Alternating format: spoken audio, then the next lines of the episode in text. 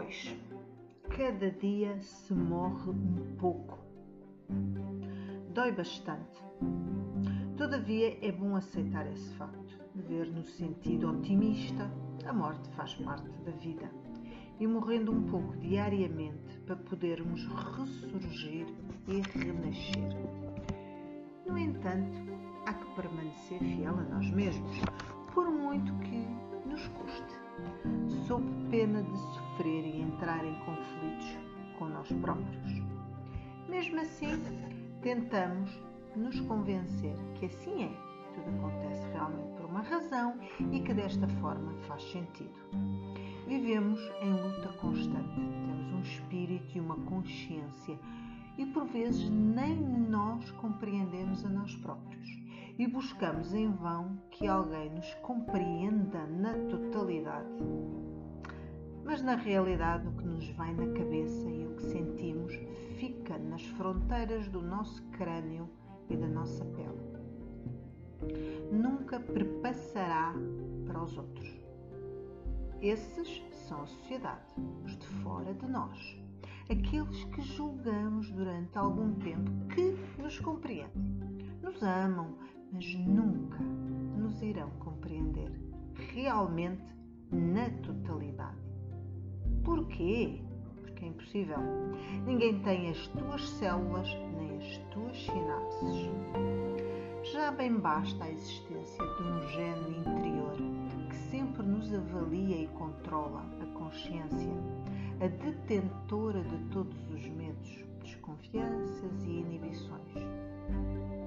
A outra secção é impulsiva e tonta que quer fazer o que quer, as emoções, desejos e racionalidades. Vivemos toda a vida nesta dicotomia e divisão pessoal, vivendo confusos e apreciar algo que apazigue esta luta interior. Depois há o temperamento particular de cada um. Por exemplo, para pessoas sensíveis, envolver-se é sempre perigoso ou doloroso. As expectativas e a imagem que criamos sobre alguém foi ilusória. A pessoa que julgávamos especial e pensamos que ela nos julga também especial é na realidade e foi um ledo engano. Percebemos por fim. Temos momentos de angústia, de ansiedade e saudade que parecem nunca mais acabar.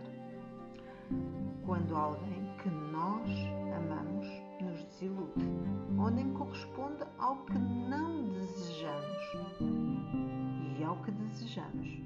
Assim ficamos desolados. Agora pergunto: como é possível alguém no planeta compreender-nos mesmo verdadeiramente, como se estivesse dentro, dentro das nossas células? Não.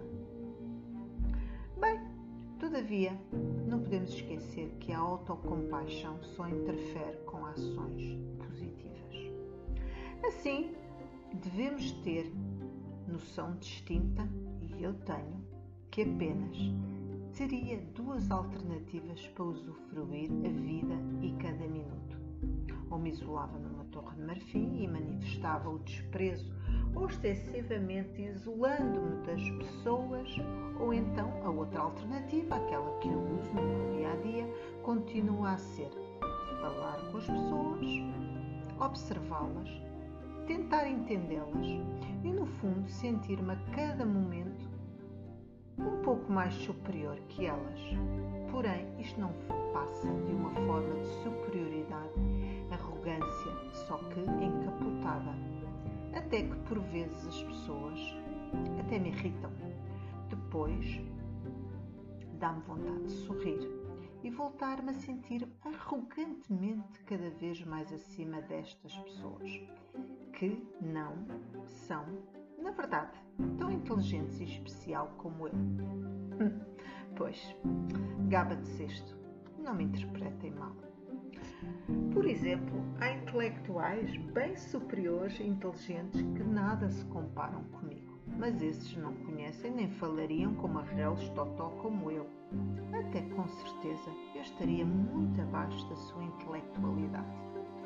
Porém, na realidade, essas pessoas nunca me vão frequento os seus meios, os seus locais, e eles nem sequer se interessariam por mim, obviamente.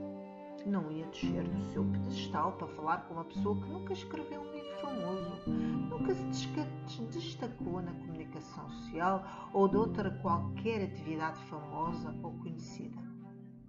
Portanto, sei bem que nunca vou ter contactos com alguém em que eu me sentisse realmente empenhada em debater ideias, coisa que realmente gosto. Mas, ao contrário destas pessoas que estão a viver em Torres de Marfim e não perdem tempo com gente menos importante ou intelectualmente eh, talvez mais limitado, continuo, apesar de tudo, a comunicar com os outros Homo sapiens, que não compreendem muita coisa nem percebem muitas vezes aonde eu quero chegar.